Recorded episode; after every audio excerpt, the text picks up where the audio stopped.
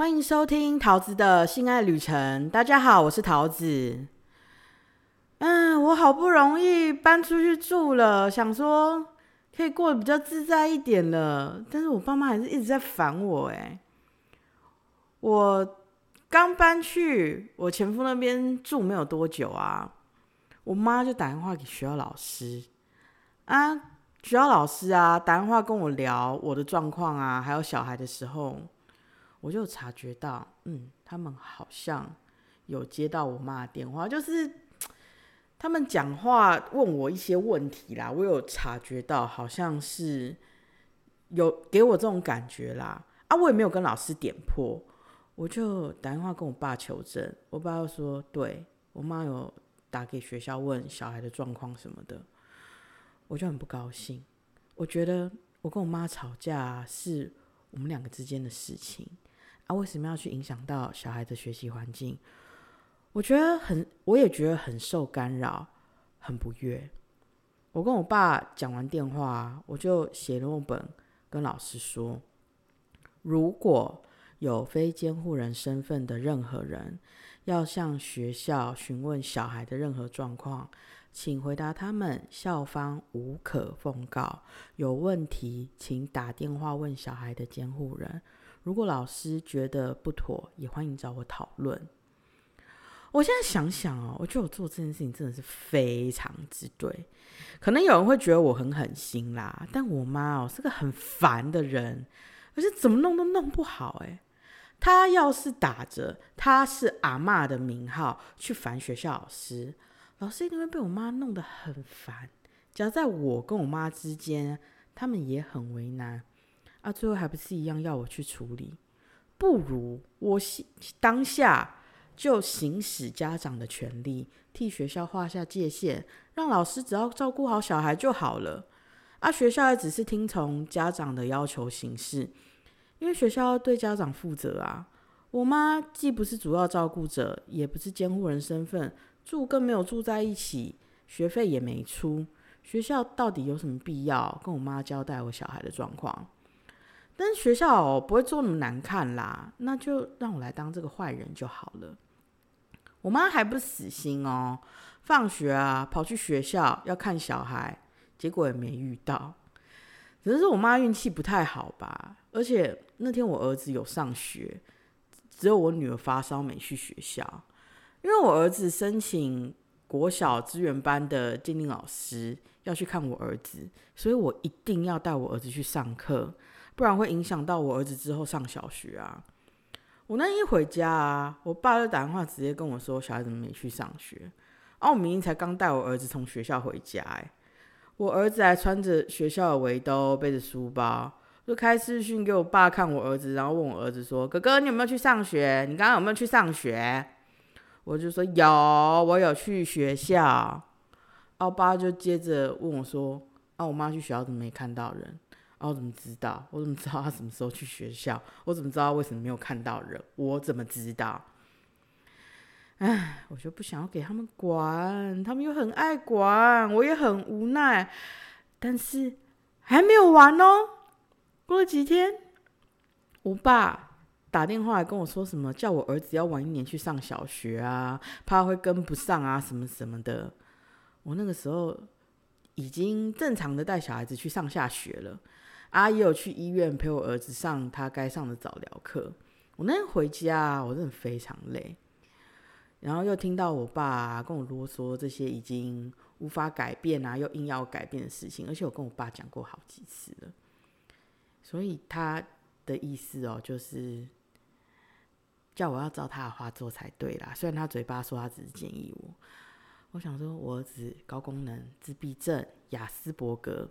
我是主要照顾者哎，我带他教他已经很累了啊！你不负责教养，没出钱，周末带个打酱油的，也不了解我儿子状况，也没有要配合的人，我为什么要听你的？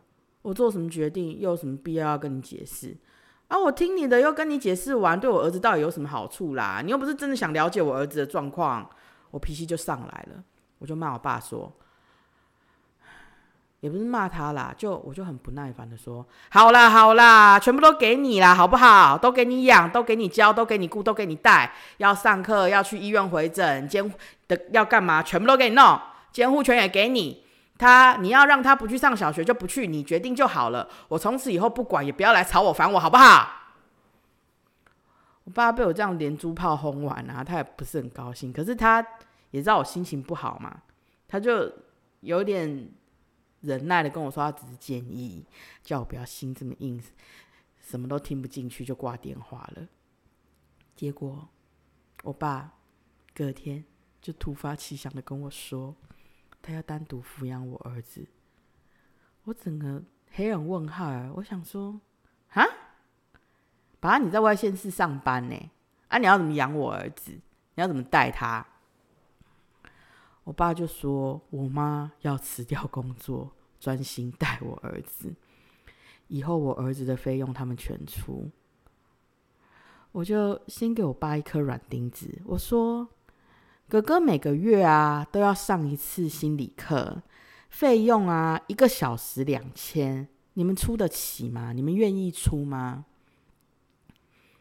我听得出来，我爸觉得很贵啦。我感觉他不是很想出，但是他知道，他如果现在跟我嫌贵，我就理由说我不要给他们带我儿子，他就用一个有一点忍耐的口气说好，他会出。其实他这样子讲，我也不是很相信啦。他一定会觉得说，如果我之后要给他带，那他要不要给我儿子去上心理课，那是他的事嘛。啊！我都说我不管了，他有什么，他要怎样就怎样啊。然后，唉，所以，所以我昨天跟他讲那些话，他以为我要给他带耶。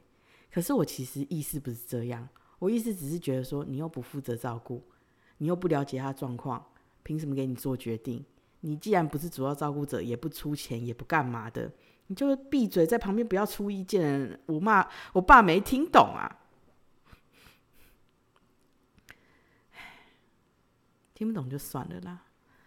然后我爸就问我说：“那我儿子现在上心理课的费用是谁出的？”我说：“啊，我出的啊，啊，我已经带他上课上很久了，每个月一次啊。”然后我爸叫我考虑一下，就挂电话了。讲完这种电话，我就觉得很烦。我妈啊，她也不是第一次跟我吵说她要不上班带我儿子。我就问了他几个问题，因为我儿子自闭症嘛，雅斯伯格，我儿子需要一些很特别的方式去带他，然后要非常非常非常的有耐心啊！我非常的了解我父母亲的个性跟为人，我知道我妈是一个没有耐心的人，然后她年纪大了，老了，累了，她一累，然后还有事情要做，还有人在吵她，她就会发脾气啊！我真的不相信我妈。可以带好我儿子。我那个时候就问他，我那个时候就跟他说：“你如果要带妹妹，妹妹是正常小孩，你要带她可以。可是带哥哥哦，你是绝对不可能，你也完全没有办法的，你是不可能带得好他的，你根本就没有那个心。”我就他之前，我妈之前跟我吵说她想要不上班带我儿子的时候，我就已经拒绝她了。然后现在我现在换我爸要来跟我跟我讲这个，我就觉得真的很莫名其妙。你不想上班，你就不要上班，你去忙你自己的事，不要来弄我儿子嘛。可是我又想说，我实在很不想跟他们撕破脸，可是又要讲的很好听，我就必须要很冷静。可是我真的很烦，我觉得很生气，我就我烦了两天，我就想，然后。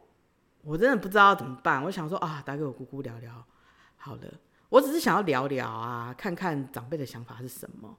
我也没有要我姑姑帮我做什么，就知己知彼，百战不殆而已，就就只是这样而已。我没有想到我姑姑就说要帮我跟我爸讲，然后让我自己一个人带小孩，让我自己搬出去住这样子，然后说我爸把我儿子宠上天啦，他实在是看了也觉得很难过，觉得。我爸这样子宠我儿子很堪忧，我就想说，好姑我姑我姑姑要帮我讲，就让姑姑去讲啊。我也跟姑姑说，你如果讲不动爸爸没关系，我还有别的招数啊。我们再来我们再来聊聊看。然后过了两天啊，我姑姑就打电话跟我聊，我真的非常感谢我姑姑愿意帮我跟我爸妈沟通，替我排忧解难。但同时，我也对我父母亲更加心碎啊！原来哦，我说的话不是只有我妈不听，我爸也不听啦，不是没听到就不听。因为我姑姑啊，跟我讲的是差不多意思的话，我讲的我爸妈都不听，我姑姑讲的我爸妈就听，我真的觉得非常的无奈。我本来只是不想跟我妈吵架，避免争吵啊，我现在啊，连我爸我也不想跟他讲话了。既然都没有要听我说话，那我有什么讲的必要？那就不需要讲话了。而且他们两老啊，还在恨我还没离婚的时候，我帮我前夫签本票，有兄弟找来家里跟我爸妈要债那些事情。我知道我错了，我也离婚了。离婚以后，我也是默默工作，自己养小孩，也没做那些不对的事情。我也做了很多事情，想要讨好我爸妈，但全部都是徒劳，全部都是屁啦。反正他们两个老的，就是恨我就对了，我也没办法改变。如果真的要讲我为什么会帮我前夫签本票啊，然后我做这个决定跟我父母有什么样的相关，我其实也可以讲出一个子丑寅卯，可是他们没有要听，我也没什么好说的啦。唉，也难怪我妈哦要这样折磨我，她恨我嘛。既然如此，还是分开好了。这样带着恨意啊，硬要继续生活在一起啊，也不会有什么好结果啦。然后他们放不下他们的恨，那我也只能选择抛开他们两老。我觉得他们两老都很自私啦。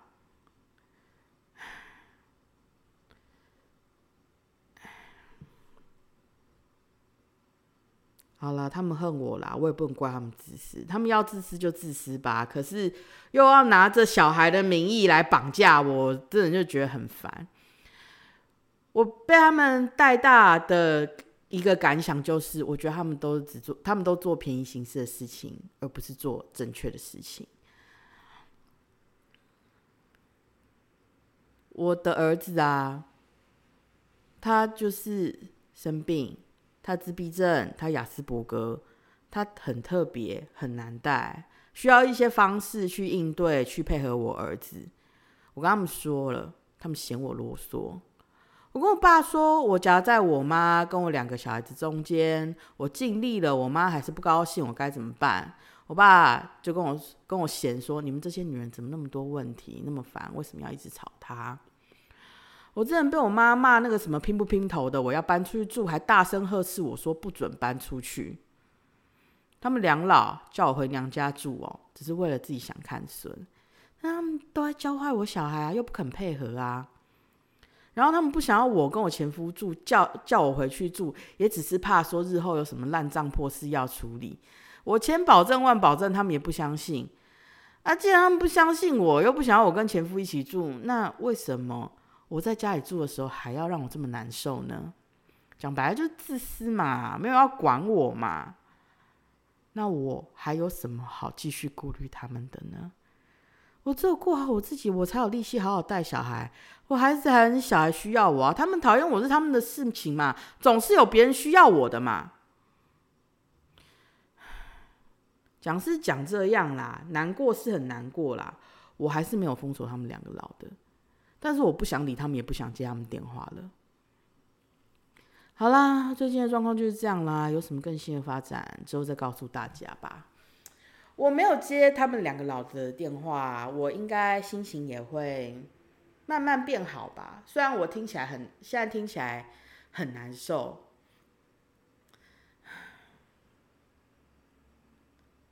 怎么说呢？我每次接完他们电话，我都觉得压力很大，很烦。甚至是看到他们打电话找我，我就开始觉得很紧张、很恐慌。那就不要接，也不要看他们讲什么，也不需要，没什么重要的就也不需要回了。先让我自己好吧，这才是最重要的啊！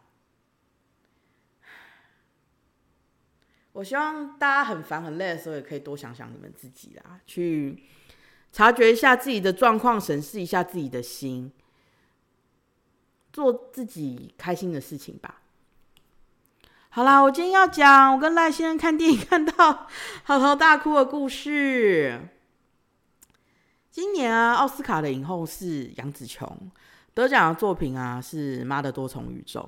那部电影啊，就是赖先生带我去看的。我记得看电影那天是去年五月，就是我感情受伤到性欲丧失的时候。我在推特真人陪我看电影吃饭，阿赖先生就密我说要带我去看电影。我们大概讨论了几部电影之后，就约了见面。阿赖先生本人长蛮可爱的啦，可是我这人不太看外表，我比较吃相处感觉啦。我就依照我以往认识新朋友的方式跟他相处。我认识我跟新朋友出去的时候啊，只要是要付钱的所有事情，我都会先征询对方的意见，确认价格 OK，或是对方想做决定，我就尊重让对方决定。就算对方把决定权交给我，我也会跟对方讨论一下，我想要选什么，可以吗？有没有上限，或是有没有什么不吃不要不敢的？所以买电影票的时候啊，售票员跟我们推销加价的升级座椅。我就征询了赖先生的意见，那天就说：“哦，如果你加的开心就加，我就加那个座椅。”然后进电影院以后啊，我就开始玩那个座椅的按钮。它那个座椅靠脚的地方啊，有一个靠垫，就你按那个按钮之后，它就会上上下下移动。我就看那个座椅的靠垫上上下下的样子，就说：“哦，原来是这样，好好玩哦！”啊，赖先生看我玩的很高兴啊，就说：“好啦，你有高兴就好。”接着我们就开始看电影啊，有在看我推特的人呐，基本上有在关注、长期关注我推特的人就会知道，我妈是一个，我跟我妈啊，就是很复杂、爱恨交织又很微妙的亲子关系。然后我们当时还同住在一个屋檐下，互相折磨，就很多事情很精彩，让我蛮痛苦的。所以我看到一些触动我内心的部分，我就一整个嚎啕大哭。然后赖先生就默默的递卫生纸给我，等我哭完，然后问我还好吗？这样我就说我还好。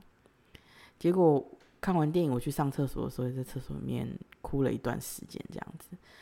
等我在厕所哭完啊，整理好服装仪容，离开厕所以后。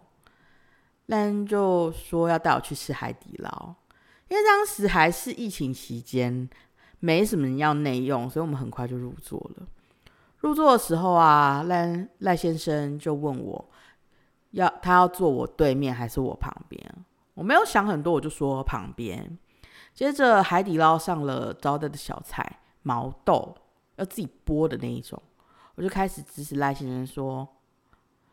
我要吃毛豆，赖先生就把毛豆的碟子推过来给我，我就说：“哈，要我自己剥。”接着赖先生就开始剥毛豆，他剥好一条就用筷子夹到我的碗里，我就用一个意味深长的表情默默看着赖先生不说话也不动筷子。赖先生就说：“剥好了可以吃啦。”我就故意耍脾气的说：“你服务很差哎。”还要我动手哦，那就有点无奈的把毛豆 夹到我嘴里喂我。我吃完以后啊，就用一个渐渐的口吻说：“嗯，真好吃，别人剥好的毛豆最好吃了。你把整盘剥好再喂我吧。”赖先生就继续用那个 无奈的表情继续帮我剥毛豆。结果海底捞的服务生小姐姐。见状，也开始在旁边默默剥起毛豆，所以我们又得到了一盘剥好的毛豆哦。然后那个毛豆上来之后啊，我就想要做一点坏事情，刁难一下赖先生。我就故意跟赖先生说：“我叫你剥个毛豆而已，你干嘛故意弄一个可怜兮兮的样子，让服务生小姐姐也剥一盘给我们？”搞得好像我欺负你还是怎样？我只是要为难你而已啊！我又没有要为难他。这样，小姐姐等下帮我们送菜，尴不尴尬？我好像神经病哦！我好贱好坏，我想这样子很让他下不来台，可是我就是故意的啊，我就是故意要这样跟他玩呐。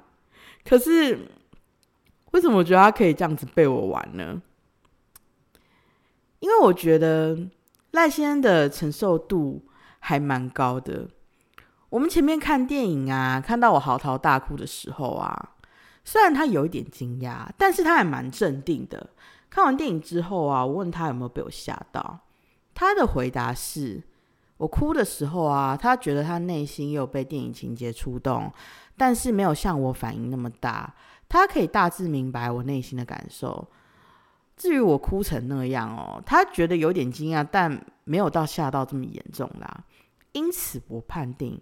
他的承受度应该没有很低，所以我才敢讲这么过分的话，这么神经病的话跟他玩。阿赖先生也没有让我失望啦，我那天玩他，好啦，我们玩的蛮高兴的啦，只是他就是一直有那个无奈的脸嘛。我看赖先生呢。就是我讲完那一串神经病的话，我看赖先生没有生气，也没有一丝丝的不高兴，我就继续使唤他。但是我态度有稍微改变一下啦，我有稍微比较塞奶一点，我就跟他说：“肚子好饿，煮好了没？我要吃肉。”啊，赖先生有回敬我，刚刚不是上了一盘剥好的毛豆吗？我说我很饿的时候啊，他就马不停蹄的连续投食毛豆到我的嘴里，我来不及咬完，又一颗毛豆到我嘴巴。我吃到一半，我就跟那先生说：“等一下啦，你当我是存钱筒哦，一直投，一直投。”那人就回我：“啊，你不是肚子很饿吗？”我们就这样一来一往的玩起来了。还有一个啊，就是我们海底捞有点一格麻辣锅。啊，麻辣锅不是会越煮越辣吗？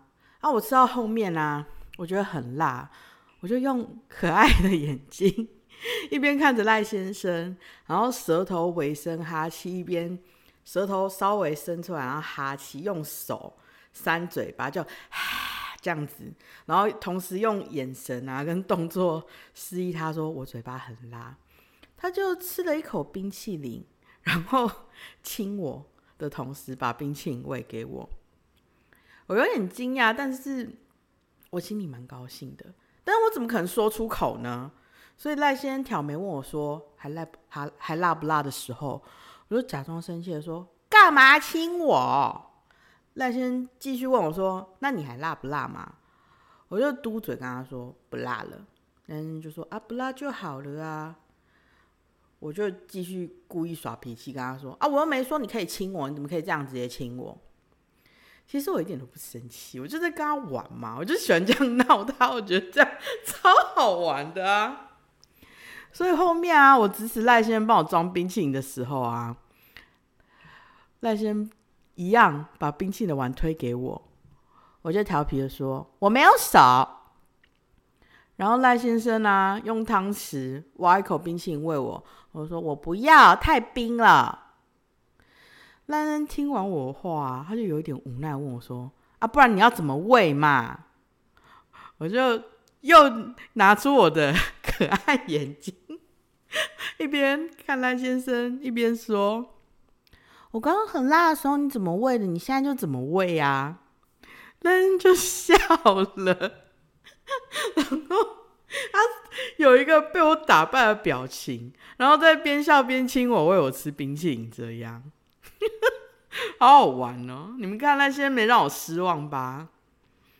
那天吃海底捞啊，我玩那些玩的蛮高兴的，但是海底捞服务生 看我们两个这样子，他们应该很尴尬，因为那天吃海底捞，我们总共换了三个服务生。我觉得他们应该是觉得看不下去了，就说：“哦，可不可以换别人来弄那一桌？” 我跟大家说，我真的很坏，也很 S，好，而且超难搞哦。你你可能很难知道我到底想要怎么样哦。要经得起被我这样子玩，再来找我啊，让要让我玩的很高兴，我才会给出这样的待遇哦。只是啊。一样嘛，每个人给我的感觉感受都不同，所以我对待每个人的分际拿捏都不一样，而且每个人有每个人自己的界限嘛，我会依照我跟每个人相处的感觉啊，或者是心情啊，来拿捏那个分际，不可以要求我要干嘛，也不可以催促我哦。不要像神灯一样说，听到我 podcast 里面跟人家什么调戏模式，然后就在那边期待我，不可以有任何期待，也不可以，也不可以叫我要怎么样，要尊重女生啦，然后要要先懂得输，输不起哦，就不要跟女生玩了，跟输不起的男生玩哦，很不有趣，就算了，还心很累。哦，对了，赖先生是射手座的，我觉得啊。射手座男生都蛮有当奴隶的潜质，但是他们死都不会承认，他们绝对是嘴巴哦死都不会承认，可是身体都很诚实。怎么说呢？基本上射手座的男生呢，在他喜欢的人面前呢，会稍微假装自己没那么喜欢，就代表他们有点脸皮薄，又有点贱骨头。所以你千万不可以拿我是女王的样子去指使射手座，然后用奴隶来称呼射手座啊什么的，这样只会惹怒他而已。就射手座还是多少有一点傲娇啦，但是你只要用拜托的啊，用恳求他的方式，射手座他能做到的啊，他都愿意帮你，男女不限啊。这个之后讲十二星座特辑，我再来讲好了。好啦，赖先生的故事就到这边了。如果你有想听的主题或是想问的问题，都欢迎大家留言或者私讯告诉我。喜欢我的 podcast，请大家分享给你的亲朋好友，要分享才会得到心爱之福哦。我的推特跟 Fans One 连接会放在资讯栏，喜欢我的听众可以去推特跟随我，或者去 Fans One 抖内我看我火辣的照片影片哦。我们下次见，拜拜。